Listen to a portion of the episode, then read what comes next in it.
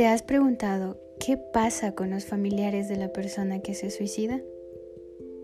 Claro que sí, algunas veces lo debe haber hecho, ya que existen miles y miles de casos sobre el suicidio. Sin embargo, es importante recordar que el mes de septiembre se viste de amarillo. ¿Por qué?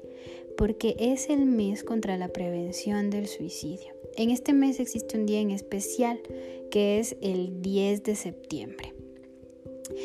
Vamos a conocer muchos datos importantes sobre el suicidio, cómo prevenirlo y qué pasa después de este, es decir, qué pasa con las personas que se quedan, con los familiares, amigos, compañeros de trabajo, parejas, etc.